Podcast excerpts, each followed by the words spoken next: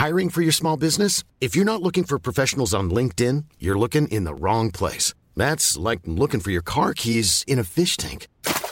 LinkedIn helps you hire professionals you can't find anywhere else, even those who aren't actively searching for a new job but might be open to the perfect role. In a given month, over 70% of LinkedIn users don't even visit other leading job sites. So start looking in the right place. With LinkedIn, you can hire professionals like a professional. Post your free job on linkedin.com slash people today.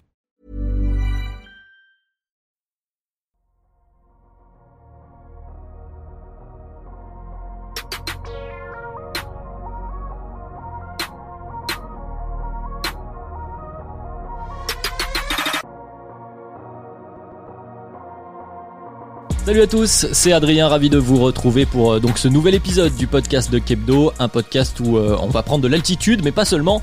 Vous l'aurez donc euh, compris, on va notamment se rendre du côté de Salt Lake City chez le Utah Jazz, mais avant de parler également des playoffs qui se rapprochent, on va accueillir nos deux comparses du jour, à commencer donc par celui qui lit tout, vos commentaires, vos tweets, mais aussi vos réponses à nos questionnaires comme cette semaine. C'est Ben, comment ça, ça va Ben va très bien Adrien, aussi bien que Paul Pierce un vendredi soir. Ça va, ça va, ça va, ça va vraiment, vraiment très très bien. Vous avez le même coiffeur Et ouais, Les références obscures d'entrée. non, on n'a pas le même coiffeur. on n'a pas le même coiffeur. Ça peut, ça se voit à la caméra. Moi, le coiffeur, je l'ai pas tout le temps. Ouais. Et du coup, pour rebondir, on vous remercie pour toutes vos vos réponses à notre à nos à notre questionnaire que j'avais mentionné la semaine dernière. Euh, certains d'entre vous ont pris vraiment du temps pour nous répondre et nous nous voilà nous offrir des retours très constructifs. Donc, euh, on vous remercie vraiment. Tout à fait. Et donc notre troisième euh, larron aujourd'hui, c'est celui qui s'en est donné à cœur joie euh, ces dernières semaines avec le grand sujet des buyouts. Euh, c'est évidemment notre expert euh, financiero-basketologique, on va dire, quelque chose comme ça. C'est Tom évidemment. Comment ça va Ça va Tom vous les gars Bien bien La forme Bah oui, ravi d'être là, ravi de pouvoir enregistrer un peu avec la, la lumière du jour, euh, en tout cas pour le début Ouais. de podcast, avec le changement d'heure. On verra où ça nous mène. Vous pouvez bien sûr voir ça sur YouTube. Vous pouvez toujours également nous retrouver sur les plateformes euh, de podcast. Et justement, on va l'attaquer ce podcast. On va parler donc euh, cette semaine du Jazz de Utah, aidé entre guillemets euh, équipe de saison régulière et équipe de playoff. Vous écoutez le podcast de Kebdo et c'est parti.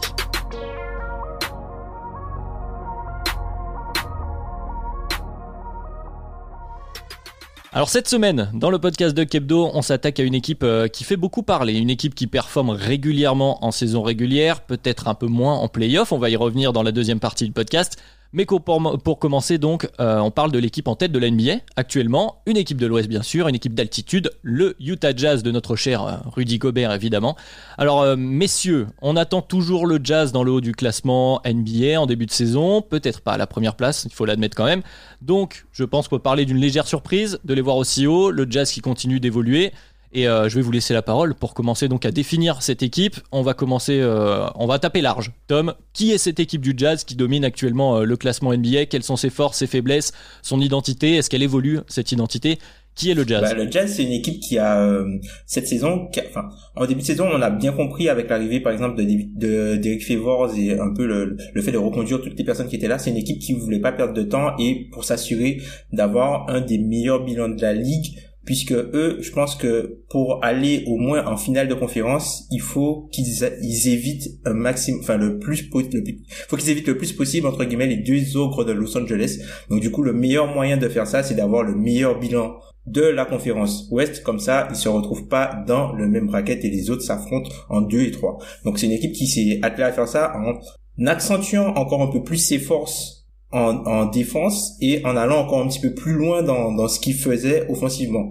Donc en défense, on connaît le jazz euh, du classique euh, de saison régulière avec, avec Rudy Gobert, l'un des ou probablement le meilleur défenseur intérieur en saison régulière sur tout ce qui est euh, couverture de pick and roll, euh, la couverture en drop où euh, il va par exemple sur le jeu du pick and roll glisser un peu vers la raquette et laisser l'espace au porteur de balle pour que pour lui laisser opérer le laisser opérer à une distance et, et contrôler en fait euh, l'accès à la raquette. Donc c'est quelque chose que bah, cette saison ils font vraiment très très bien euh, le Jazz encore mieux que que la saison dernière. Et puis offensivement c'est c'est une équipe qui a augmenté euh, son plancher et son plafond en avec euh, le facteur de variance en prenant un maximum de shoots à trois points. Donc, ils, prennent un peu moins de shoots au cercle et les shoots qu'ils prenaient au cercle sont remplacés par des tirs à trois points. Donc, du coup, euh, vu que c'est euh, un équilibre un petit peu, un, équilibre à peu près mathématique, ils vous donnent beaucoup de shoots à distance et eux prennent beaucoup de chutes à trois points. Donc mathématiquement, c'est c'est quelque chose qui leur permet d'avoir un plancher plutôt haut et du coup d'avoir énormément de variance parce que quand ils mettent leur tir, on, va le voir euh, en termes de pourcentage d'adresse, c'est l'une des meilleures équipes à trois points dans la NBA et c'est l'une des équipes qui prend le plus, enfin la plus grosse proportion de ses shoots à trois points. Donc du coup, avec cet ajustement mathématique, tu as un plancher hyper haut pour pouvoir bah, du coup engranger un maximum de victoires contre des équipes moyennes et faibles de la NBA et là où tu es euh, sur des équipes plus fortes, tu es sur une proposition à 50-50 avec la variance du pourcentage au tir. On a une définition euh, assez complète, Ben, euh, pour te relancer si tu veux ajouter euh, deux, trois choses. on a effectivement donc un jazz qui est meilleur offensivement que ce qu'il a été ces derniers temps. Est-ce qu'on est donc, je mets des guillemets, avec un jazz sous stéroïde oui, C'est l'expression que j'ai utilisée avant qu'on débute l'enregistrement. Oui, pour moi, c'est une version sous stéroïde de ce qu'on a vu la saison dernière, parce que la saison, la saison dernière, on avait la grève de Mike Conley qui a été un peu plus difficile que ce qu'on avait pu anticiper. Faut pas oublier que dans la bulle, là où il y a eu le fameux affrontement face à Denver, on n'avait pas Bogdanovic, il était pas là. Donc il y a beaucoup d'éléments qui ont fait que on n'a pas vu cette version finale du Jazz là où comme l'a dit, euh, comme l'a, a pu le dire Tom, bah cette saison, ils sont venus avec globalement les mêmes joueurs. Euh, a fait un aller-retour rapide avec la, la Louisiane, il est revenu et dans cette conférence ouest là, mine de rien, c'est extrêmement important. Quand on regarde parmi les autres cadors, euh, les Clippers ont eu un changement de coach, les Lakers ont changé pas mal de joueurs et ils ont eu des blessures.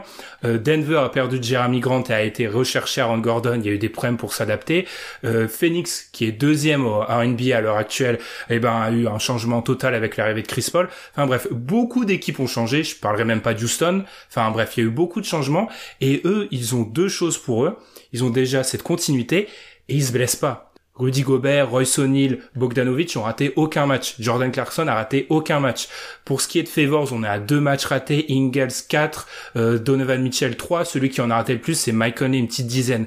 Quand on sait cette année que sur les 20 premiers matchs de la saison, il y a eu autant de matchs ratés que sur les 20 des 5 dernières saisons combinées, forcément être en, être en bonne santé, c'est un gros facteur.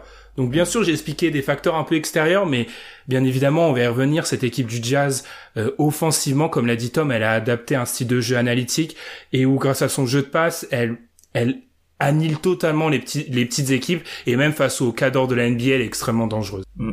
Oui, donc euh, un, bilan plutôt flatteur pour l'instant euh, de ce jazz. Effectivement, bah, de toute façon, ils sont en tête de la NBA, donc forcément, c'est qu'il y a des choses qui vont bien, hein, bien sûr, faut. Mais est-ce qu'il y a des choses qui vont moins bien? Je sais pas lequel de vous veut, veux rebondir là-dessus. Qu'est-ce qu'on peut pointer comme euh, comme faiblesse chez ce Jazz qui effectivement, comme tu l'as dit euh, Ben, s'est renforcé notamment avec euh, donc Bogdanovic qui est là maintenant. Il y a Derek Favors qui est de retour. Il y a Jordan Clarkson qui est peut-être le sixième homme de l'année. On peut sans trop s'avancer dire qu'il est quand même très bien placé dans cette course-là. Donc quel est le problème de cet effectif du Jazz qui semble sur le papier là bah, bon partout? Moi je dirais deux choses. C'est alors la première chose, ça fait déjà un bon moment qu'ils sont en tête de l'NBA, qu'ils ont un tel rythme est-ce qu'ils vont pas être du coup un peu fatigués Est-ce qu'ils vont pas s'essouffler? Est-ce qu'ils sont pas en forme trop tôt?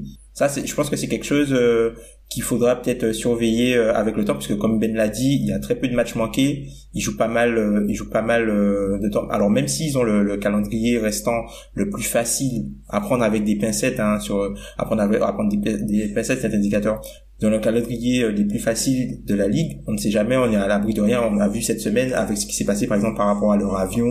Voilà, on n'est jamais à l'abri, euh, on n'est jamais à l'abri de, de, de, quelque chose qui pourrait se passer. Après, de point de vue terrain, euh, on a vu parfois, on les a des rares fois où ils ont été en, difficulté cette saison.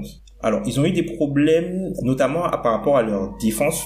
Euh, quand, comme, comme on l'a dit au tout début, euh, ils proposent beaucoup de drops avec parfois un peu de un peu de edge et tout ça et Rudy Gobert doit aller un peu plus sur le périmètre et contenir euh, contenir les défenseurs. Alors, il y a plusieurs choses qui leur ont, qui leur ont posé un petit peu problème.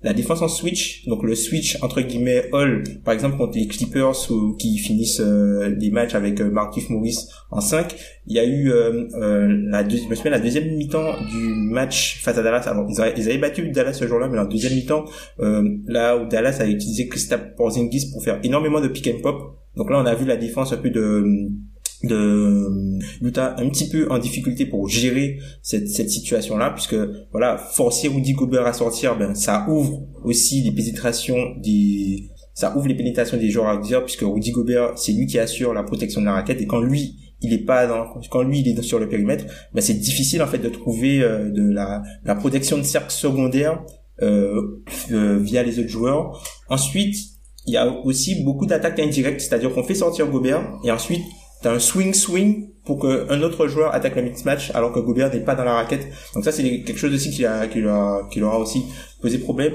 Et puis euh, dernière chose que j'ai pu voir, c'est ben, toujours euh, dans ça c'était notamment dans le match des Clippers, c'est en fait d'impliquer le joueur que Gobert ne surveille pas dans des actions de dribble and off et du screen. Et en fait, on l'a vu avec, par exemple, encore dans le match des Clippers, en fin de match, t'as Patrick Beverly qui se retrouve seul souvent tout simplement parce que, ben, comme Gobert ne le prend pas forcément, puisque Gobert il va entre guillemets se, se cacher sur le joueur le, le, joueur entre guillemets le moins euh, dangereux, le moins dangereux offensivement du 5. Ben, ben, du coup ça crée euh, des mismatchs, une confusion et euh, ben, tu, tu te retrouves avec euh, un shoot un shoot qui est pris par l'adversaire grand ouvert. Ce qui est intéressant, notamment là dans ce que, ce que tu pointes, euh, Tom, même si tu parles beaucoup de défense, c'est que tu as beaucoup cité le nom de Rudy Gobert. On est sur euh, le Jazz, donc une équipe euh, de système tout de même avec un collectif assez fort, mais dont la défense notamment est basée autour de Rudy Gobert, des qualités de Rudy Gobert, des qualités et des défauts hein, d'ailleurs de Rudy Gobert. Mais en tout cas, c'est lui qui est, qui est, au centre de, de leur stratégie défensive. Et offensivement, est-ce que c'est pareil, euh, Ben, pour toi? Est-ce que les défauts qu'on peut pointer du côté du jazz se situent sur euh, bah, le fait qu'ils soient enfermés dans un style très fermé autour d'un joueur, peut-être plus? Alors, pour moi, les, principaux euh, défauts, le jazz, faut, faut être honnête, là, là, on est sur, on est sur du détail. Hein. C'est quand même une équipe qui roule sur la NBA, donc actuellement, on est sur du détail. Moi ce qui m'a beaucoup on pinaille vraiment moi ce qui m'a beaucoup marqué c'est moi j'ai j'étais clairement dans une démarche où j'ai regardé les matchs qu'ils ont perdus ou les matchs où ils ont galéré. J'ai voulu me, je les avais vus dominants en début de saison j'ai voulu me dire qu'est-ce qui se passe? Parce que quand on les voit dominer le jazz c'est incroyable. Qu'est-ce qui se passe quand ça marche pas? Souvent quand ça marche pas bah, c'est un des revers qu'on a pu voir avec les Bucks parfois les années précédentes. Quand une équipe écrase tout le monde, il y a un problème dans les fins de match. C'est-à-dire qu'ils jouent jamais de fin de match serré. Et je trouve qu'on se retrouve un peu dans une caricature où le Jazz abandonne parfois son jeu doté de passes, comme l'a dit Tom, pour décaler, trouver, euh, trouver le joueur euh, écarté, souvent à trois points, trouver le joueur libre. Et bah parfois on va tomber sur du Donovan Mitchell Hero Ball parce que les mecs close out plus vite sur les écrans, ils sont plus. En fait, tout est plus rapide sur euh, une fin de match serrée et je trouve que le Jazz déjoue. Statistiquement, je trouve qu'il y a un truc super intéressant euh, dans les minutes clutch selon la NBA, donc moins de 5 minutes, 5 euh, points ou moins d'écart. Donovan Mitchell a pris 43 tirs. Bogdanovic, Conley et Gobert en ont pris 49. C'est-à-dire qu'il en prend presque autant que les 2, 3, 4 de son équipe. Et le problème, c'est que ça, c'était déjà le cas la saison dernière. Et en playoff, c'était caricatural parce que Mitchell prenait plus de tirs dans les fins de match que toute son équipe réunie.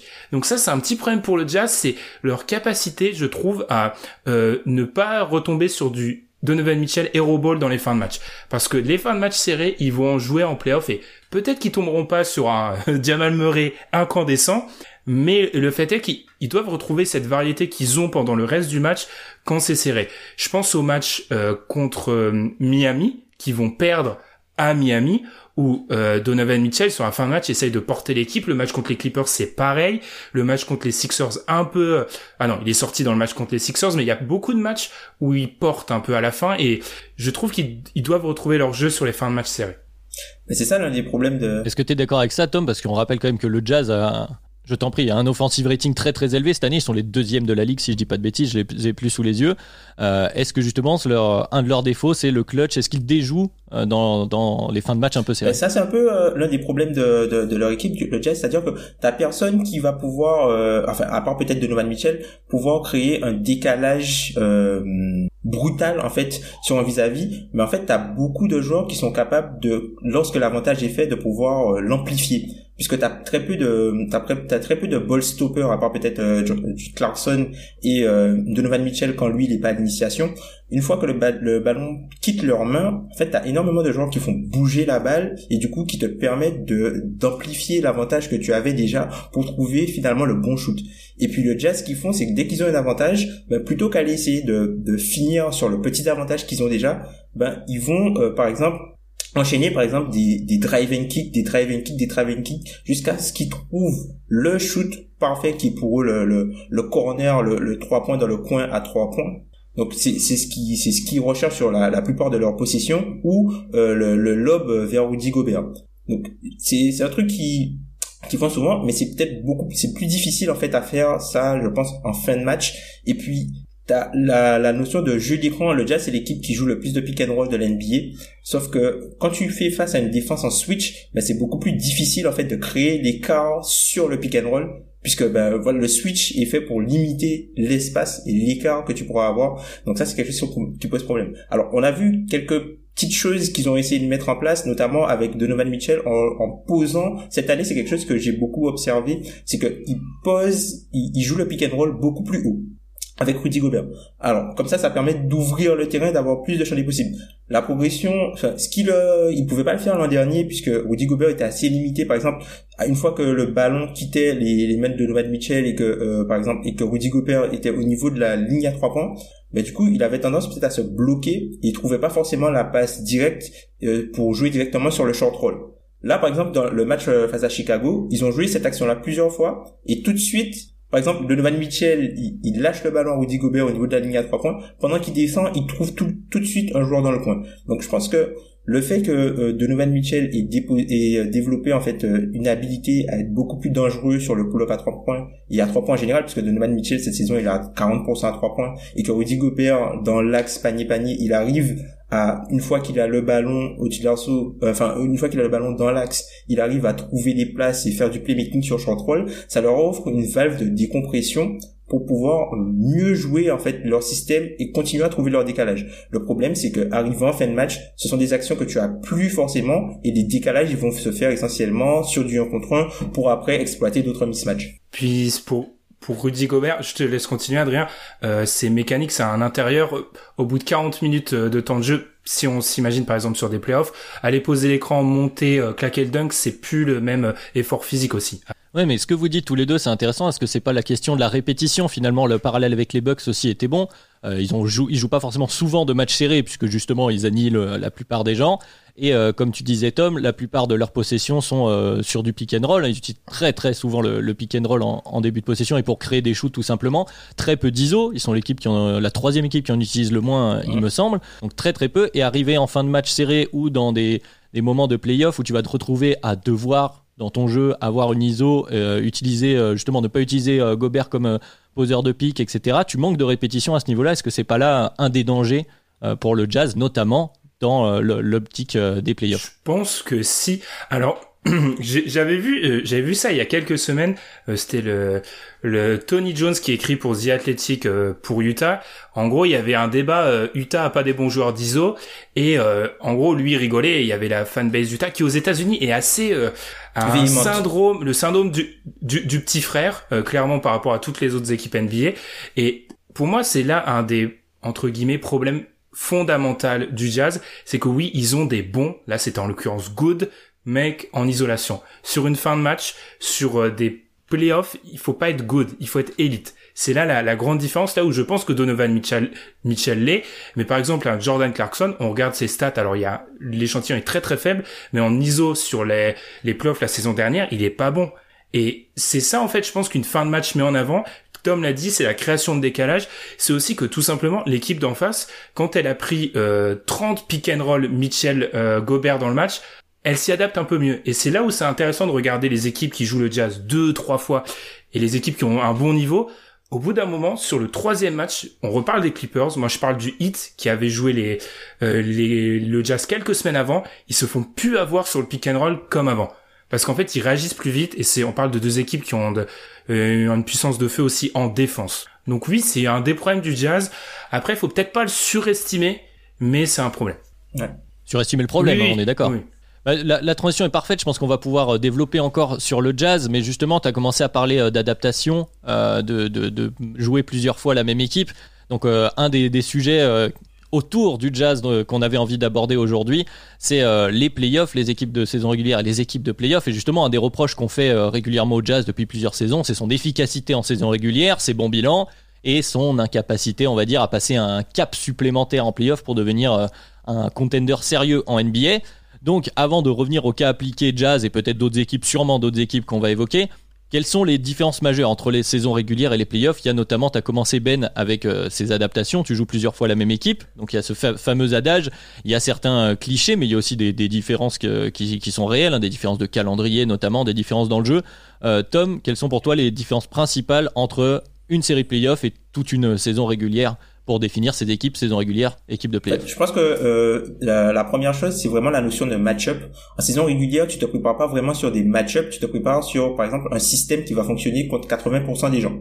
Là où euh, pour les playoffs, tu dois te tu dois te façonner façonner ton équipe et les forces de ton équipe par rapport à un adversaire qui n'a peut-être pas les mêmes faiblesses que tu rencontrerais chez euh, les, les équipes qui sont un petit peu moins fortes. Autre chose, ben, pendant les playoffs, on l'a vu un peu avec le phénomène de la bulle, tu enlèves du coup, euh, tu enlèves les équipes faibles en fait de, de l'équation. Les équipes faibles ne sont plus là. Donc du coup, tu as beaucoup moins de place, t'as beaucoup moins de place à l'erreur et le niveau d'adversité que tu rencontres est aussi beaucoup plus élevé puisque quand tu vas affronter les cadors de la NBA, ben, les détails ont une toute autre importance que ce qui pouvait passer en fait contre des équipes plus faibles. Et toujours sur euh, le niveau de détail, un truc qui je trouve qui est hyper important euh, au niveau des playoffs, c'est la notion de flexibilité, de polyvalence en fonction des adversaires que tu peux rencontrer. Puisque la façon dont tu vas, tu peux pas en fait garder le même jeu et espérer que ça fonctionne. Puisque les équipes que tu rencontres, elles vont s'adapter et, auront les moyens de s'adapter et au final, ce que tu vas faire ne marchera plus comme avant et tu vas être obligé de trouver d'autres solutions pour pouvoir maximiser tes forces tout en minimisant tes faiblesses. Il y a, y a d'autres aspects, il y a quelques nuances, je vais te relancer là-dessus, Ben. Si je te paraphrase, Tom, en gros, la saison régulière, c'est euh, apprendre à jouer, euh, à trouver ton identité, à jouer de, la façon dont tu as envie de jouer. Et les playoffs seraient euh, apprendre à, utiliser ton basket contre un adversaire particulier. mais il y a aussi cette question de l'identité dont on parle. Est-ce que il faut à quel point, si tu changes trop d'identité pendant les playoffs, ça peut être aussi préjudiciable ben, ah bah c'est le niveau d'adaptation que tu veux tu veux donner. C'est ça, c'est une des questions euh, centrales. C'est une des questions euh, dont on débat souvent avec euh, Tom ici, ici présent. C'est en gros quel niveau d'adaptation tu es prêt à offrir en playoff? Et s'il n'y a pas un moment où tu t'adaptes tellement que tu te tu te trompes parce qu'en réalité tu déjoues sur tes points forts. Alors ça tout dépend déjà je pense euh, de comment tu abordes le tour de playoff. Si bien sûr t'es euh, huitième euh, dans la conférence tu joues le premier, tu auras pas la même attitude que si on est sur une finale de conf 1-2. Déjà ça c'est sûr. Ensuite je rejoins Tom sur la notion que les détails sont importants mais pour moi, c'est indépendamment du style de jeu. C'est-à-dire le fait, par exemple, qu'il y ait moins de transition en, en playoff, alors oui, pour une équipe qui joue beaucoup la transition, ça serait un problème, mais en réalité, toutes ces équipes doivent s'adapter à cette donnée-là. Il y a moins de coupes parce que les équipes sont beaucoup plus euh, surveillent beaucoup plus. Donc je pense qu'il y a une notion d'adaptation qui est réelle, mais elle est là pour tout le monde. Euh, on prend l'exemple des, des Lakers ou de Miami l'année dernière, ils arrivent en playoff, ils offrent deux ou trois solutions. La capacité, c'est plus qu'une capacité d'adaptation, c'est plutôt, alors là on va dire que je nuance, je joue sur les mots, c'est plutôt une capacité à répondre à des coups en fait. Et plus que s'adapter, c'est plutôt dès qu'on te pose un problème, est-ce que tu es capable d'y répondre? Et on y reviendra, c'est pour moi c'est un de mes grands problèmes avec, avec le jazz. Oui, mais parce que justement, là, tu dis que toutes les équipes doivent s'y adapter, mais c'est quand même plus simple pour une équipe qui joue euh, beaucoup en demi-terrain pendant la saison régulière de s'adapter au fait qu'il y ait moins de transition en playoff qu'une équipe, je caricature et euh, je salue Pierre au passage, une équipe euh, de Russell Westbrook qui justement bat son jeu sur, sur énormément de transitions. Et c'était par exemple le cas quand il, il, devait jouer Houston à l'époque, Russell Westbrook, où on sentait effectivement qu'il y avait ce souci-là. Il y a aussi moins de rebonds offensifs dans les playoffs. Les shoots pris sont aussi mieux défendu, hein, comme tu l'as dit, il y, a, moins d'espace pour les shooters, donc forcément certains shoots perdent en efficacité et on va avoir euh, euh, comment dire certains certaines certains skill sets de certains joueurs qui sont capables d'être de rester efficaces sur leur prise de shoot qui vont devenir de plus en plus importants. Et là quand même le profil de ton équipe je sais pas Tom tu vas me dire si tu es d'accord avec moi le profil de certaines équipes est peut-être plus adapté leur jeu en saison régulière est plus adapté à l'adaptation au jeu un légèrement différent qu'on retrouve en playoff. Bah ouais, totalement. Je suis assez, assez, enfin, je suis totalement d'accord avec ça. Je suis même pas assez, je suis totalement d'accord avec ça. Euh, moi, je dirais que, par exemple, la saison régulière, la saison régulière, c'est vraiment, euh, tu maximises tes forces. Là où les playoffs, tu dois minimiser tes faiblesses. Parce qu'il y a vraiment une notion de maximisation des forces, c'est-à-dire, t'as ton plan de jeu, peu importe ce qui se passe, on joue comme ça en saison régulière et après on voit, on s'adapte puisque l'idée c'est de gagner le plus de matchs possible en montrant le moins de cartes possible pour justement les playoffs.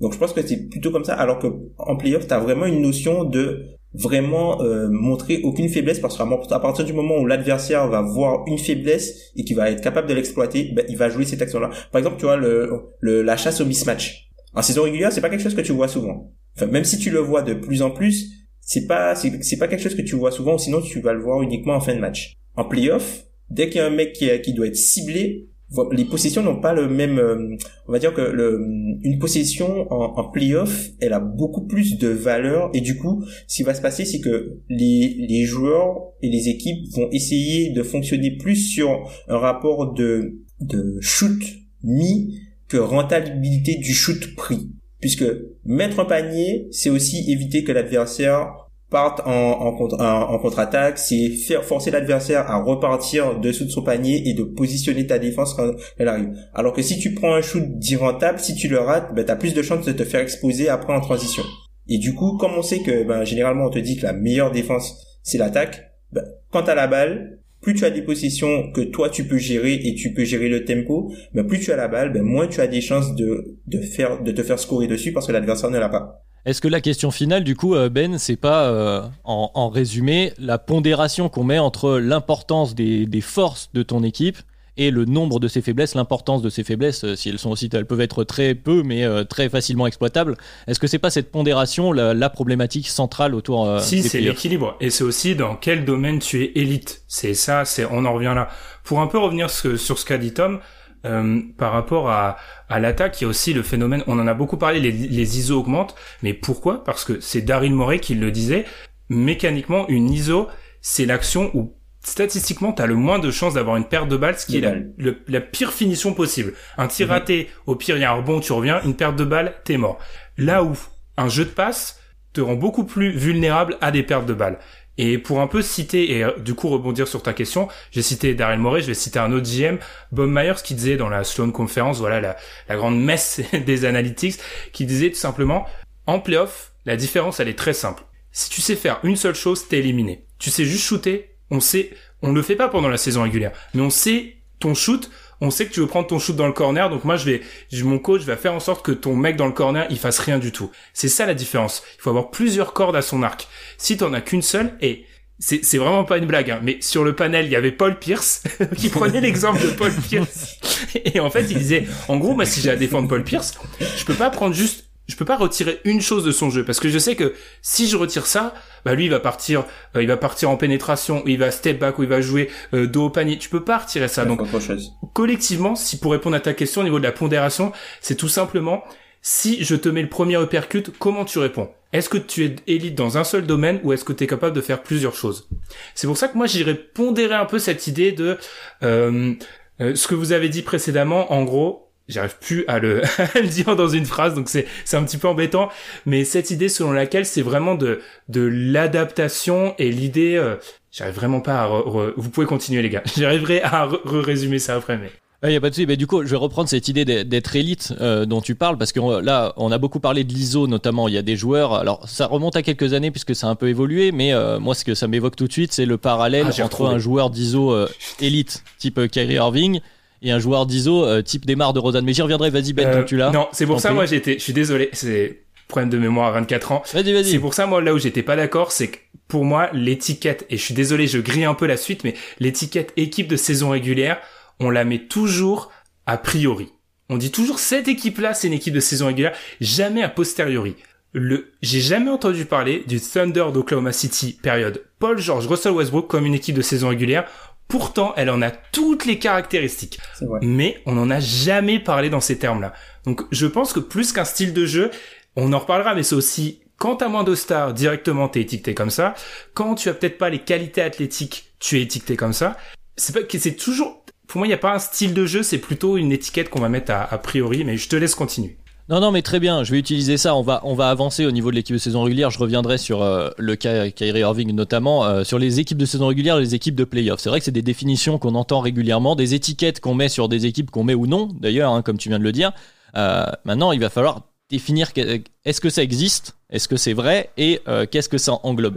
Euh, moi, pour faire une introduction, pour moi, il y a deux définitions de l'équipe de saison régulière. Il y a celle traditionnelle qui est euh, l'équipe que les gens euh, attendent, voient en saison régulière à faire de bons résultats, attendent en playoff. Ils ont une certaine ambition en playoff, mais ils n'atteignent pas forcément ce à quoi on peut s'attendre. Donc on va penser peut-être au Jazz, on va y revenir évidemment. Et il y a l'autre type d'équipe, c'est d'ailleurs une des réponses qu'on a, qu'on a eu quand tu as posé la question sur Twitter à nos auditeurs, des équipes qui sont construites pour accrocher les playoffs, c'est-à-dire qu'en saison régulière, ils vont gagner des matchs, ils vont être en playoffs. Alors c'est peut-être des profils qu'on voit plus souvent à l'Est, on y reviendra peut-être, mais je, parle, je pense notamment aux, Pacers qui n'ont pas d'ambition très élevée en playoffs. On passe un tour, deux tours, c'est très bien, euh, mais c'est pas très grave euh, si on se fait sortir euh, non plus. Mais par contre, il faut qu'on fasse les playoffs. Donc il y a ces deux équipes qui sont peut-être euh, limite contradictoires parce qu'il y en a qui veulent aller le plus loin possible et d'autres qui sont là juste pour bon on va faire une bonne saison régulière et très bien on sera très content. comment euh, bah, Tom, je vais te redonner la parole à, toi maintenant. Comment toi tu définis une équipe de saison régulière, une équipe de playoff? Est-ce que ça a du sens déjà pour toi? Oui, pour moi ça a du sens parce que tu as deux jeux qui sont totalement différents. Comme on le disait, tu as deux jeux qui sont totalement différents. Et moi je définirais vraiment, euh, d'ailleurs je l'ai noté, ma définition euh, de l'équipe entre guillemets de, de, ces, de, de playoff. Pour moi l'équipe de playoff c'est une équipe flexible, polyvalente des deux côtés du terrain, capable de maximiser de ses forces d'un des deux côtés tout en minimisant ses faiblesses de l'autre. C'est poétique. C'est beau. Ça peut rentrer dans le Larousse. Donc pour moi, c'est ça, c'est ça. Voilà. Donc pour moi, c'est ça euh, pour l'équipe de playoff. En fait, pour les équipes de, de saison régulière, moi là, là où j'ai des problèmes avec cette définition-là, c'est que ça dépend pas forcément de toi, ça dépend aussi de qui tu affrontes en fait. Ça dépend vraiment de qui tu affrontes. Après, c'est vrai que un, un, peu en contradiction avec Ben sur la notion de style de jeu, t'as certaines équipes, par exemple le, le Jazz. Si tu prends le Jazz et Phoenix, qui sont euh, les deux équipes qui sont aujourd'hui en tête de la conférence Ouest, je pense que tu as une je, je, dirais que tu auras 60% des gens qui te diront que Phoenix est une équipe plus de playoff que le Jazz par rapport entre guillemets au style de jeu, Chris Paul, Devin Booker, l'isolation, le joueurs. pick and roll, pour moi, pour, moi tu cites des... et tout en ça. fait, c'est là oui, que tu cites oui, des mais joueurs. oui, mais les joueurs font oui, mais les joueurs sont l'essence de ton équipe puisque tout enfin tout part de tes meilleurs joueurs en playoff. Ce sont les meilleurs joueurs qui sont le moteur de ce que tu vas produire. Donc c'est une étiquette qu'on accole selon à l'équipe, mais en partant du joueur. Je suis désolé, pour moi c'est toujours comme ça. Je, en, partant du, je pense que ça part surtout du meilleur joueur. ça Mm, part surtout du meilleur joueur et jusqu'où ton meilleur joueur est, est capable de t'amener par rapport à ce que tu as construit autour de lui. Mhm. Tu vois, si on revient par exemple au- sur, sur le DH20, encore une fois, le DH20, excellent épisode, n'hésitez pas à aller Oh, l'écouter, merci. les deux parties. Le DH20, Woody Gobert et Donovan Mitchell, ils y sont pas. Mitchell était pas loin, mais, mais oui, effectivement. Euh, si, Mitchell y est. Mitchell, il, Il y est, était pas loin, il est mais il tout en était bas. pas. Mitchell, il est tout en bas, mais il y est. Il doit être genre euh, 17, 18. Il y 20? est. Ouais, ouais, il y est. Ouais. Mais ouais, je comprends ce que tu veux dire. En gros, ils sont pas, ils sont pas dans l'élite. Ils sont. Ils sont pas dans le top Ouais. 10. Ils sont pas dans le top 10. Alors que, tu vois, en saison régulière, Rudy Gobert, tu peux dire que c'est un joueur top 10 de saison régulière parce qu'il apporte des deux côtés du terrain. Parce que le niveau défensif qu'il te donne en termes de production, ça t'apporte un niveau euh, plancher extrêmement haut.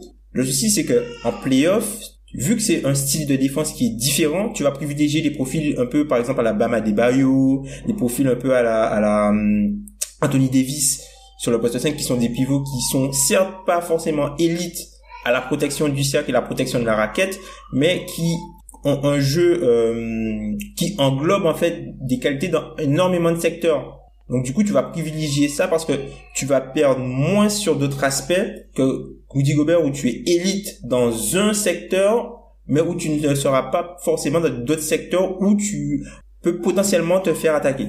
Ouais, c'est intéressant ce que tu pointes et justement je, je vais relancer euh, Ben là-dessus, euh, notamment sur euh, comment dire l'image qu'on donne à des équipes en fonction de leur style. tu as évoqué à juste titre, euh, je trouve, les, Suns en, con- en contradiction par rapport au, Jazz.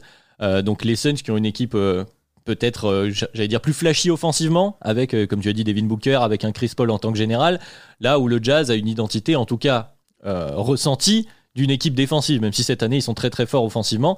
Et donc, euh, est-ce que on est d'accord avec ça, euh, Ben, sur euh, les équipes de playoffs, ce sont des équipes, euh, disons, Euh, Donovan. Mitchell, 19e du DH20. Juste, j'ai j'ai vérifié euh, 19e. Alors, par rapport au style, moi c'est moi c'est mon grand argument. Je, je pense que plus que le style, pa- parce que c'est intéressant dans les. Faut, moi, je, je pars des réponses qu'on a eues au tweet qu'on a pu donner.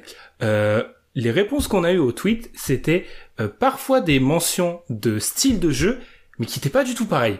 Y a un moment, on nous a parlé de défense, y a un moment, on nous a parlé d'attaque. Alors, je pense que oui, euh, du fait qu'il y a des créateurs sur la ligne extérieure, on va euh, typiquement donner, on a dit typiquement pour la première fois du podcast, on nous l'a noté dans le, dans le questionnaire, euh, c'est des équipes à, à qui on va donner plus de crédit, je pense. Mais je pense que la base du crédit reste sur Chris Paul. C'est-à-dire que prenons les Raptors, le changement de perception des Raptors entre eux, et je vais te introduire Demar DeRozan, entre Demar DeRozan et Kawhi Leonard, autour ça reste pareil, mais c'est un accélérateur de particules, Kawhi Leonard. Donc du coup, je vois Tom Dodlin, mais là, est-ce que tu as déjà entendu une fois que Kawhi Leonard est arrivé aux Raptors, la notion des Raptors comme une équipe de saison régulière? Disparu. Disparu. On en... Oui, mais c'est pas que oui, mais c'est pas c'est pas que Kawhi Leonard en fait, c'est Kawhi Leonard, Danny Green, Marc Gasol. C'est pas que Kawhi oui, Leonard. alors il y a ces changements là, mais pour moi, ça se base uniquement sur la. Je reviens sur mon exemple OKC. On ne parlait jamais d'OKC comme une équipe de saison régulière parce qu'ils avaient un ancien MVP et parce qu'il y avait Paul George qui avait fait des choses en playoff à l'Est. Alors que c'était une équipe qui, par son profil, si on revient sur le profil, avait les caractéristiques d'une équipe qui allait se vautrer en playoff. Mais, et moi le premier, on disait quoi? Ah, OKC, équipe de playoff. Hein. Non. Ils se sont vautrés deux fois, donc, euh, euh, oui, sur cette histoire de, de, de, de profil de playoff, a, priori, c'est assez intéressant. Je lisais euh, dans, dans nos recherches pour ce podcast, alors un article qui a, qui a, qui a quelques, une étude qui a quelques années euh, maintenant, mais qui était quand même assez, euh, assez intéressante sur justement un modèle qui avait été fait sur l'expected playoff wins, donc le nombre de victoires attendues en playoff, et voir donc quelles équipes, selon leur profil, gagnaient plus, enfin performer un peu plus, même si je sais que c'est par exemple un terme que n'aime pas trop Tom, mais en tout cas avaient plus de victoires que ce à quoi on pouvait s'attendre, et euh, comparer par rapport à leur style. Et donc, euh, parmi euh, les, quelques profils qui se dégagent, euh, contrairement à ce qu'on peut penser a priori, en moyenne, les équipes qui ont un gros offensive rating sont basées sur une grosse attaque performent un peu moins que les équipes qui sont basées sur une grosse défense, notamment, ce qui pourrait être contre-intuitif par rapport à ce qu'on disait sur les stars, les stars qui sont capables de mettre des, des paniers.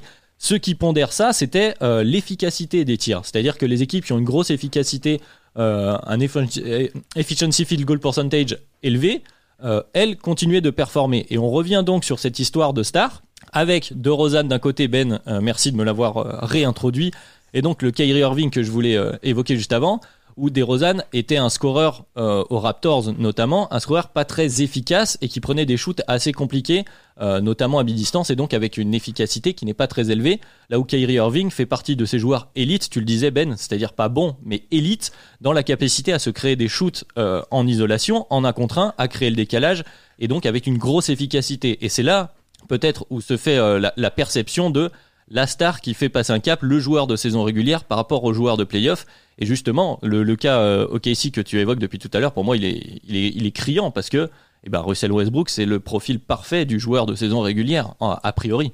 Et je sais que Pierre m'en voudra un petit peu, mais pour moi, euh, Russell Westbrook, et par rapport à tout ce qu'on a dit, c'est-à-dire qu'on limite aussi les transitions. Russell Westbrook est un joueur qui jouait beaucoup sur les transitions, qui n'a pas une grosse efficacité.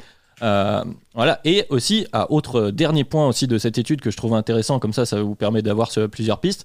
Les équipes qui ont un gros pourcentage d'assists, c'est-à-dire qui jouent très collectif, et on en parlait avec le Jazz, performent bien, performent bien, ce qui, qui amènerait à penser que euh, le, le, jeu d'équipe peut être au moins aussi important que les superstars, contrairement à ce qu'on peut parfois dire.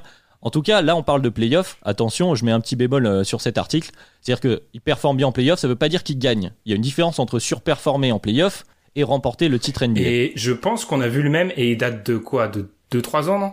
2015, ouais, je 2016, pense qu'il je crois. y a, on est avant l'explosion du 3 points, héliocentrisme, etc. Je pense qu'il y a quelques petits trucs. Par contre, je pense toujours que le fait d'être une bonne défense en saison régulière est important pour la simple et bonne raison que vu qu'on attaque plus en saison régulière, si t'es une bonne défense en saison régulière, ça veut dire que t'es forcément une bonne attaque parce que t'as, tu réussis à t'équilibrer. Là où euh, les équipes, on pense à Portland cette année, qui sont très hauts d'un côté et très bas de l'autre, ben quand c'est en attaque, elles peuvent se qualifier en playoff. Quand c'est en défense, euh, on pense au Magic, ils l'ont fait, ils l'ont, ils l'ont fait certaines années. Si tu es très haut dans une catégorie, très bas dans l'autre, et si la, la, catégorie où tu es haut, c'est la défense, tu passes pas en playoff. Ça marche pas.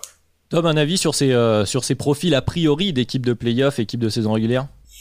Enfin, vous avez déjà, vous avez, vous avez déjà tout dit, hein, mais si on, on refait le, le, le parallèle avec le Jazz, par exemple, si on prend les indicateurs statistiques, le Jazz c'est a tout le profil statistique pour être champion NBA à la fin de l'année. Si on fait juste le profil statistique, attention, le profil statistique de saison régulière, parce que voilà, ils ont plus 12 de net rating cette saison. Je suis remonté du coup, euh, enfin sur notre ligne de glace en enlevant, en enlevant la partie garbage time. Donc je suis remonté du coup depuis les années 2010 pour voir ben, quelles équipes avaient un net rating sur toute une saison qui était euh, supérieur à 10. Il y en a pas beaucoup. Accrochez-vous, il y en a pas beaucoup. Alors, on a le OKC de 2012-2013 dont Ben avait parlé une fois dans euh, dans l'un des podcasts des meilleures équipes qui n'ont pas de titre. On a les Warriors du coup de 2014-2015 donc le premier titre où ils battent euh, les Cavs avec LeBron James qui joue avec Mosgoff et Dylan Veluva. ça. Il ne faut pas l'oublier ça. Ensuite, on a les, les, Warriors et les Spurs de 2016. Deux équipes sorties par OKC. Attention, l'OKC, le fameux OKC 2016, euh, qui est voilà, qui est euh, une équipe euh, qui peut laisser pas mal de regrets. Désolé, hein, les fans de ici. Pierre, je te salue. Ils en prennent, ils prennent, ils prennent pas, ils prennent. c'est difficile de ce podcast pour eux. c'est vrai, c'est vrai. C'est ça. Après, on a euh, les, les, euh, les, Warriors de 2016-2017, donc la première année de, de Kevin Durant, donc qui était une équipe, enfin, c'était bonne petite équipe. Franchement, franchement, je pense que c'est l'équipe la plus forte que moi j'ai pu voir jouer en direct je pense, hein, clairement. Et puis, on a, si on prend l'exemple, par exemple, des Bucks de l'an dernier, ils étaient juste, juste à 9.8. Le Jazz est à 12. le Jazz est à 12. Donc, quand tu prends les indicateurs statistiques, le Jazz a le profil de champion NBA. Et quand tu vas plus loin, euh, toujours dans les indicateurs statistiques, et tu regardes, par exemple, face aux équipes qui ont un net rating top 10, le Jazz est premier à plus 9, Phoenix est deuxième, ils ont plus 5.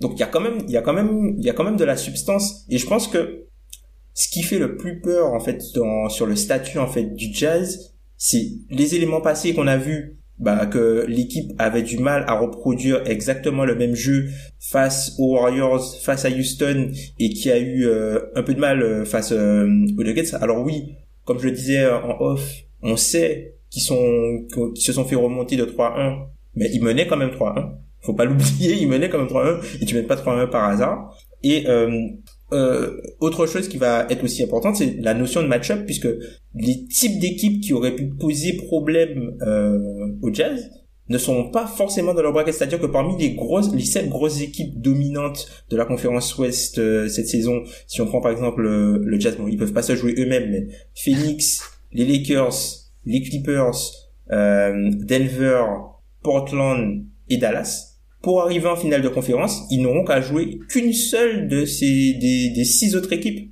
Là où l'équipe qui devront les affronter, euh, qui devra affronter euh, le Jazz en finale de conférence, devra au moins jouer deux de ces équipes-là avant de jouer le Jazz. Donc je pense que c'est un avantage qui est pas négligeable. Un avantage qui peut être un peu fourbe hein, quand même, parce que quand on parle de répétition et de, de, trouver son identité, ses adaptations pendant les playoffs, ça peut aussi se retourner contre soi, même si ça reste quand même un avantage, je pense. Euh, ben, je te relance là-dessus, le profil statistique du Jazz, deuxième offensive rating, troisième defensive rating, premier honnête rating largement comme le disait Tom. Il y a tout sur le papier pour qu'on les considère comme les favoris, euh, les clairs favoris pour le titre, et pourtant il y a une réticence qui persiste. Pourquoi? Euh, Je vais penser à la question d'un auditeur quand on avait posé euh, il y a quelques semaines, euh, proposez-nous un sujet, qui nous avait posé une question. On pouvait pas faire un podcast dessus, ça aurait été extrêmement théorique, mais à quel point vous jugez 2021 comme une saison normale? C'est-à-dire mhm. quand Tom, tu m'as énuméré les équipes, je me suis dit, avec tout le respect que j'ai pour Utah, ils sont pas, dans la même cour. Non, ils sont là, tu me cites, mhm. tu me cites les meilleures équipes de la décennie, des équipes qui sont all-time, le Jazz est peut-être all-time sur cette saison régulière, mais moi je tiens à rappeler quand même certains éléments. Alors l'absence des blessures, le fait, alors c'est peut-être un petit détail, mais Utah est la seule franchise NBA qui a pu jouer avec du public depuis le début de la saison. Alors on sait qu'historiquement Utah reste.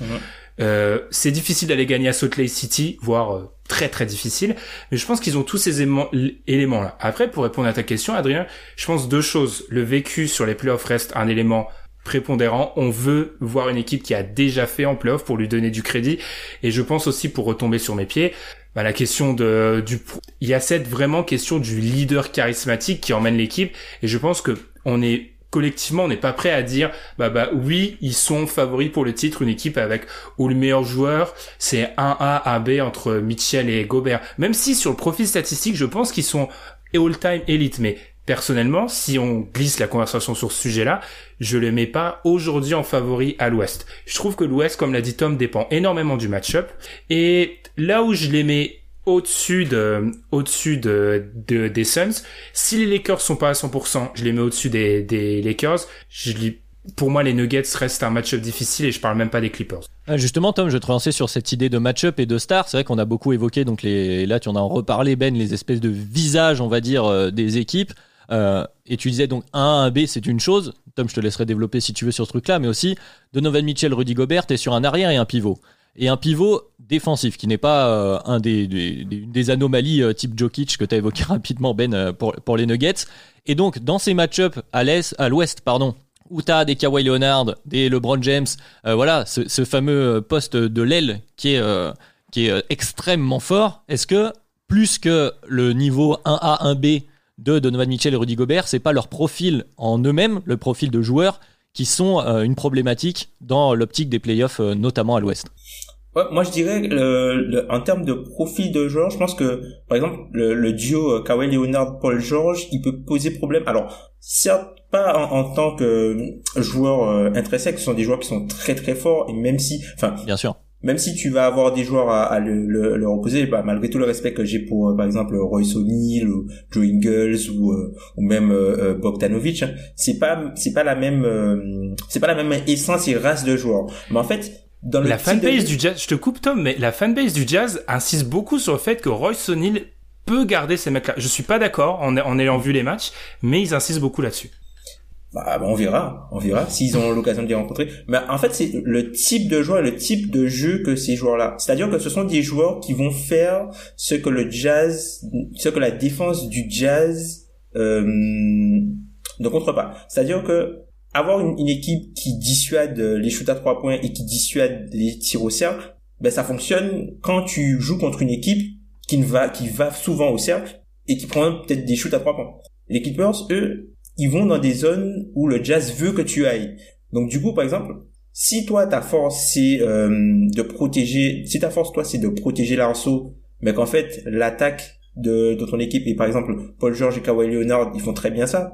Eux, ils vont au cercle, mais Paul George et Kawhi Leonard c'est pas ils peuvent aller au cercle, mais c'est pas leur truc de présentation. Leur truc de présentation, c'est ils arrivent, machin, un contre un, pick and roll, je, je me décale légèrement, petit snake pick and roll, boum, mi-distance. Mi-distance, mi-distance. Sauf que le jazz, eux, le mi-distance, ils sont heureux de te le laisser. Et au final, le, problème, c'est que ça devient que des shoots de, d'entraînement, entre guillemets. Ça devient des shoots d'entraînement. Et avec ce niveau de joueur-là, tu peux pas te permettre de leur laisser des shoots d'entraînement comme ça. Et en fait, ce qui peut se passer contre cette équipe-là, c'est le côté contre nature. C'est qu'au bout d'un moment, même si l'ordinateur te dit, laisse-toi le tir à mi-distance, mais si le mec, il en met 4-5, ben, ta défense va réagir et va faire quelque chose qu'elle n'a pas l'habitude de faire pour contrecarrer quelque chose qui ne lui pose pas de problème à la base. Et c'est là où ça peut vraiment euh, enchaîner avec une spirale où les joueurs ne savent plus trop quoi faire globalement dans, dans le système et ça peut vraiment ouvrir des brèches. Donc je pense que les Clippers, c'est vraiment un match-up qui peut leur poser énormément de problèmes. Et on l'a encore vu, plus que la défense euh, en switch, notamment quand ils font jouer euh, Markif Morris en poste 5, avec euh, Nicolas Batum et, et, tout le reste des joueurs, ben en fait, c'est surtout, euh, même offensivement, la défense du Jazz n'est pas faite pour contrecarrer ce que les Clippers font bien, notamment dans le jeu à mi-distance. Je vais rajouter un, un, un, petit, un petit détail à ça, Ben, pour, pour te faire réagir, puisque effectivement, là, tu as focalisé, Tom, euh, sur le match-up euh, du, euh, des Clippers. Et est-ce que c'est pas là une des, des, limites des stades de saison régulière, enfin, quand on les prend de manière globale, hein, pas quand on va aller chercher de manière avancée, parce que si on regarde la défense du Jazz cette année, ils sont très bons, ils sont la troisième meilleure défense sur les, les ISO, donc ce qui est mhm. normalement une des, des, des forces voilà des équipes dont tu as cité de certains match-up. Ils sont très bons sur la défense du pick and roll et très bons sur la défense des spot-up qui sont grosso modo les trois armes majoritaires qu'on va retrouver en playoff. Pourtant, comme tu l'as rappelé, euh, tu l'as rappelé Tom tout à l'heure, en playoff, euh, la différence par rapport à la saison régulière, c'est qu'on élimine les mauvaises équipes.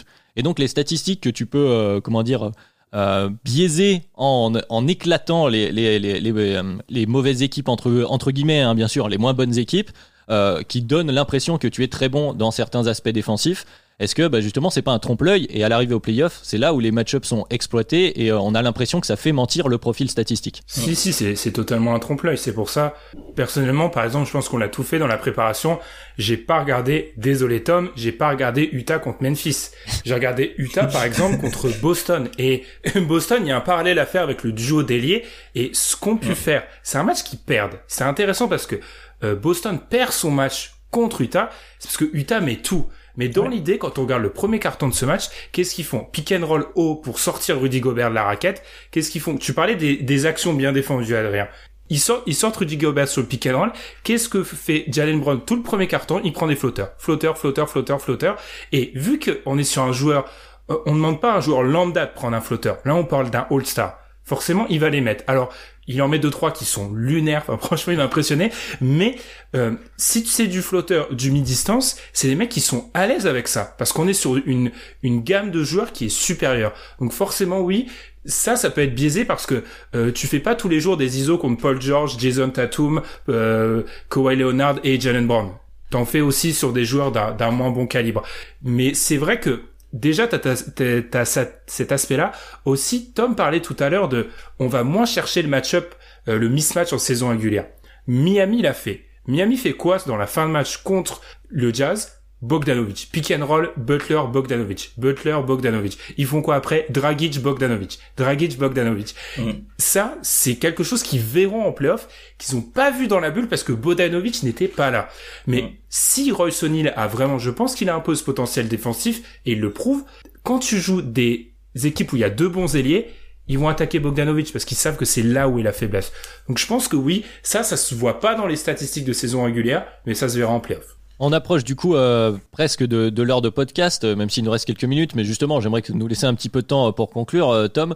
Justement, après, après tout ce qu'on a dit sur le jazz, qui a cette image, à tort ou à raison, on va voir, en tout cas cette image d'équipe de saison régulière, qui est tout de même très dominante, tu l'as rappelé dans, dans des, des statistiques avec d'autres équipes de très haute dimension, on va dire. Est-ce que est-ce qu'on y croit? Est-ce que le Jazz peut faire mentir et arriver à, posteriori à s'effacer cette, euh, cette étiquette d'équipe de saison régulière cette année notamment en allant un peu plus loin? Je vois Ben, tu lèves le doigt. Non, je veux juste dire, je, peux prolonger ta question. prie. On met la barre où? Ah, on met la barre où pour définir s'ils euh, si, euh, ils font une bonne performance en playoff? Hmm. Bonne question. Voilà, Tom, débrouille-toi avec cette longue question et plein de choses, plein de pièges. Pas de problème. Moi, je pense que si le Jazz ne va pas en finale de conférence cette saison, c'est une déception ce serait pour moi ce, serait une grosse déception par rapport au match-up qui parce que en gros comme comme j'ai dit précédemment ils ont ils auront juste une série difficile pour y arriver. C'est-à-dire une série où ils sont pas totalement favoris pour y avoir je pense que y a, enfin ils ont le, calendrier le plus facile normalement ils devraient ils, ont vont finir premier. ils devront ils vont finir premier je pense qu'ils vont finir en premier. Donc s'ils finissent premier ils vont prendre le huitième qui euh, enfin il n'est pas huitième pour le, le vainqueur du play-in. séparation Ouais, mais, même le vainqueur du play ça va être le, quoi, le 6-7. Le, enfin, le 7-8, pardon. Ouais, le 7-8 au, du, au deuxième tour ou, euh, ou le, le, le, comment ça s'appelle? Le 4-5. Oui, non, mais si un je veux dire, le deuxième, ouais, ils prennent le 4-5. c'est ça. Soit le 4-5, soit le 8 Mais même en, même si tu prends le, le si tu prends le play-in et qu'ils prennent le 8 en gros, quand tu regardes les équipes qui sont à la lutte pour la 8 place aujourd'hui, il y a Golden State, Memphis, San Antonio. Donc si le Jazz ne passe pas, là, là c'est une anomalie. si, si, si, le Jazz ne passe pas, il y a une anomalie. C'est une anomalie claire et nette. Ensuite, tu vas arriver au deuxième tour et c'est là en fait où il va falloir euh, passer et c'est là où ils seront peut-être un petit peu moins favoris. Mais normalement, c'est juste une série en gros qui va être disputée pour arriver en finale de conférence. Donc pour moi, s'ils vont pas en finale de conférence, c'est euh, c'est un échec. C'est un échec cette saison. Je peux je peux prendre le costume de présentateur ben, je t'en prie. et prolonger et poser la question à toi Adrien. Je donne juste à Tom et est-ce que c'est possible dans ton esprit qu'ils aillent en finale Je pose cette question-là parce qu'on a lancé un sondage sur le compte Twitter du podcast et on a vu quoi en gros? On a demandé jusqu'où peut aller le jazz. On a vu qu'en gros premier tour, tout le monde disait ouais ils vont passer le premier tour, mais personne pratiquement les mettait en finale. En finale NBA ou en finale de conf? NBA. Finale NBA, ça semble compliqué par rapport à ce que tu disais, Ben. Euh, moi, j'ai les deux équipes de Los Angeles. Alors, évidemment, en mettant de côté les blessures, le Covid, etc. Là, on parle tout le monde euh, à pleine puissance j'ai du mal à les voir passer les deux équipes de Los Angeles. Pour le reste, euh, comme tu le disais, il me semble en off, euh, Denver, la série contre Denver l'année dernière, et comme tu l'évoquais d'ailleurs Tom il y, a, quelques instants, euh, ils étaient à, ils étaient devant et ça se joue à rien un shoot de Mike Conley. Donc, euh, voilà, si, si Mike Conley met ce shoot, euh, on en parle autrement du Jazz. Donc je pense que même si effectivement Jokic, et Jokic qui est d'ailleurs à un niveau stratosphérique en ce moment, hein, je le glisse comme ça, mais euh, c'est potentiellement le, un MVP, euh, alors drafté euh, beaucoup trop loin, mais bon, on y reviendra probablement. En tout cas, voilà, Denver, même si Jokic est un, est un match-up compliqué, notamment pour Rudy Gobert, je pense que le Jazz est capable de, de les sortir. Donc pour moi, je suis dans le même esprit que Tom. Je, tu dois viser la finale de conf même si tu vas voir, ça va pas être facile, euh, notamment au deuxième tour, hein, parce qu'on sait qu'à l'Ouest, t'as toujours des équipes compliquées. Après la finale NBA, ah, c'est voilà, on a évoqué les deux équipes de Los Angeles, c'est très dur. Ça peut aussi être Phoenix, hein, euh, qui est Phoenix qui est actuellement deuxième, mais euh, à ce moment-là, ils peuvent aussi, ils pourront aussi peut-être affronter Phoenix selon la fin de la saison. C'est faisable, mais en tout cas, je mettrai pas mes économies dessus, clairement je, vous rejoins un peu. Moi, je leur en veux pas s'ils tombent contre une des deux. Si malheureusement euh, la fin de saison les les amène à avoir une des deux Los Angeles au deuxième tour et que cette équipe est à 100%, je leur en veux pas. Parce que là, on en revient à la question du match-up. Bah là, s'ils prennent des Clippers à 100% ou s'ils prennent, euh, on parlait de match-up euh, Anthony Davis euh, c'est quand même pas mal. Hein. Si on est sur le même même niveau que la, la bulle, c'est quand même un gros problème. Je les ai vus un peu galérer sur le le pick and roll Bam Butler. Là, c'est la version sous stéroïde hein, qu'ils ont dans, qu'ils ont dans leur dans leur conférence. Donc, s'ils tombent contre une, une de ces deux, équipes là, je leur en veux pas. Moi, pour moi, j'aimerais vraiment qu'ils jouent Denver parce que pour moi, un peu Denver, ça serait un test. La pour rédemption. Les deux équipes en réalité. Ouais, ça, ça, serait la rédemption. Ça serait un test pour les deux équipes parce que moi j'ai beau, j'ai vraiment foi en Denver avec l'ajout de Aaron Gordon. Donc par rapport à cela, ouais. Après, je, te rejoins, Adrien. Final NBA, c'est c'est dur. à part s'il y a un scénario où ils peuvent aller en finale NBA sans prendre une des deux équipes de Los Angeles. Mais j'y crois, j'y crois pas à ça. Je peux finir avec une question piège. S'ils vont en finale NBA, ils peuvent gagner ou pas face à la top équipe de l'Est? Les Nets, c'est le pire. J'en parlais, on en parlait avec Tom avant que tu arrives. les Nets, c'est le pire truc pour eux. Kevin Durant est une machine à mi-distance. C'est Kyrie Irving est une machine à mi-distance. En fait, ils pourront pas, ils pourront pas. Je pense qu'ils pourront pas suivre offensivement. Euh, c'est impossible. Même, même, même si, même si on enlève les éléments, même si on enlève euh, tous les éléments, euh, euh oui, le, le, les Nets ne peuvent pas défendre, nanani, nanana, nanana en fait, à ce niveau-là, tu peux pas te ramener en, en playoff et avoir et ton ton meilleur joueur c'est le troisième joueur de la série, le quatrième joueur de la série. Le quatrième même, ouais. Euh, après, c'est si c'est les Nets. Hein, là, on part du principe que c'est les Nets. Les Nets peuvent aussi. Euh, ça peut être Philadelphie, ça peut ah, être par contre, si c'est si c'est genre si, c'est genre les Bucks, euh, c'est c'est ce qu'ils veulent. Hein, c'est vraiment ce qu'ils. Mais je pense que si tu demandes à Kevin Durant aujourd'hui, tu lui proposes parmi les cadors à à l'Ouest, il veut le Jazz. Je pense que c'est l'équipe qui veut. Probablement. Mais je pense que ça fait une belle illustration euh, de fin sur euh, le profil du jazz, l'image qu'a le jazz de cette équipe de saison régulière, d'une équipe qu'on a presque envie d'affronter selon euh, le profil qu'on a en playoff. On n'a pas répondu. À... Je, suis désolé, Adrien, on n'a pas répondu à la question. Est-ce que c'est une équipe de saison régulière? Le Comme tu dis, c'est une équipe, c'est une étiquette qu'on met a priori. Je t'en prie, Tom, je te redonne la parole après. Mais pour l'instant, en étant a posteriori des dernières années, ça ressemble fortement à une équipe de saison régulière avec des, statistiques, comme on le disait, qui sont exagérées en saison régulière par rapport à ce qu'ils sont capables de produire en playoff. Après, euh, moi, l'équipe de cette année là qu'on a, qu'on a vu pour préparer ce podcast et qu'on voit en ce moment, je trouve que c'est une équipe qui est capable d'être une bonne équipe de playoff. Et moi, je crois qu'ils sont capables de faire les finales de conf, comme on disait. Donc j'espère pour eux qu'ils vont, vont faire mentir euh, cette, euh, cette image en tout cas. Ah, moi je pense que moi je pense un peu que je pense un peu que non cette saison pour deux choses, le niveau et l'expérience de Mike Conley, qui n'était pas du tout le même, et, et Bogdanovic qui était pas dans la bulle, qui lui a, déjà quand il était à Indiana a fait des choses plutôt intéressantes, notamment face à LeBron James en défense. Enfin, je pense que c'est ces deux joueurs-là à un, un, bon niveau plus le vécu de toutes les séries de, de, de playoffs, parce que on s'en rend pas compte, mais euh, Donovan Mitchell, il est encore dans son contrat rookie, il est dans sa quatrième année, il a toujours fait les playoffs. Au bout d'un moment, il y a des choses qui au bout d'un moment tu passes un peu le peut-être qu'ils ils ont besoin peut-être ils ont peut-être besoin de de peut-être de gagner une série où ils sont pas favoris pour qu'on ait un peu ce déblocage de se dire OK le Jazz c'est une équipe un peu comme Denver un peu comme Denver l'an dernier. Denver ça restait entre guillemets une équipe de saison régulière même s'il y avait Nikola Jokic et Jamal Murray qui avaient montré des choses par exemple face à San Antonio et face à Portland l'année d'avant. Mais on n'avait pas vraiment de vu que c'était des équipes qui étaient euh, loin des cadors, on n'avait pas vraiment euh, pris ces moments-là comme des moments que Ben aime bien le dire. Enfin, ce que Denver, ce qu'ils ont fait euh, avant contre Portland et ce qu'ils ont fait aussi contre les Spurs, voilà, Portland et les Spurs, c'était pas des équipes, voilà, ils vont en 7 contre les Spurs, alors que les Spurs, c'est une équipe qui leur était bien inférieure. Et puis, ils vont en, en 7 aussi face à face à Portland et tu vois Portland qui a le skill set avec euh, euh, euh TJ McCollum qui qui prend le match à son compte et puis des gros des gros passages de Rodney Hood euh, voilà des, joueurs qui avaient un peu un peu de d'expérience entre guillemets de playoff qui prennent le jeu à leur compte. Et là tu sens peut-être que cette année c'est peut-être le tour du Jazz cette année. Peut-être que le Jazz ce sera le Denver de de l'an dernier. Ben toi aussi du coup? C'est, je vais garder ma, ma, mon expression du début, c'est une équipe de saison régulière sous stéroïdes. Très bien. Voilà le mot de la fin. Mais on va quand même leur souhaiter, évidemment, hein, comme tu disais, Tom, de, que ce soit leur année, au moins de passer euh, ce fameux cap, ce peut-être un déclic mental aussi, parce que c'est aussi quelque chose qui peut jouer. En tout cas, on va le mhm. souhaiter euh, au jazz, aux supporters du jazz euh, également. on arrive donc à la fin de ce podcast. Il fait encore jour hein, derrière, donc déjà c'est une bonne nouvelle. ça change. On vous remercie de nous avoir écouté. Mais on peut pas sortir. Ouais, on peut pas sortir, effectivement, on peut quand même pas sortir. Mais on vous remercie de nous avoir écouté donc euh, de chez vous cette semaine. On espère que ce podcast euh, vous aura plu. Comme d'habitude, les habitués connaissent le rituel.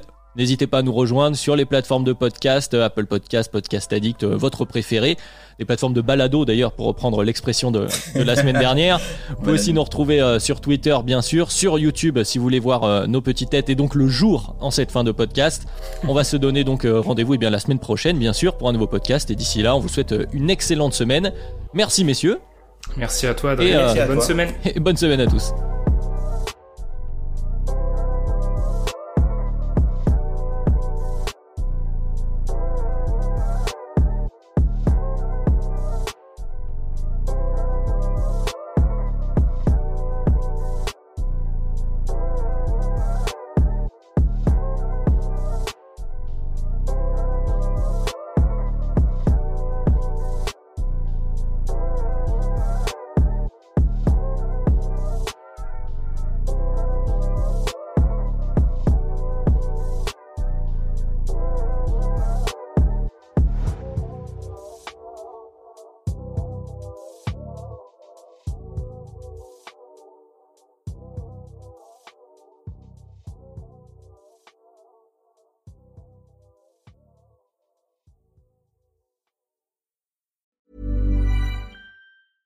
Mom deserves the best, and there's no better place to shop for Mother's Day than Whole Foods Market. They're your destination for unbeatable savings, from premium gifts to show-stopping flowers and irresistible desserts. Start by saving 33% with Prime on all body care and candles. Then get a 15-stem bunch of tulips for just $9.99 each with Prime. Round out Mom's menu with festive rosé, irresistible berry chantilly cake, and more special treats. Come celebrate Mother's Day at Whole Foods Market.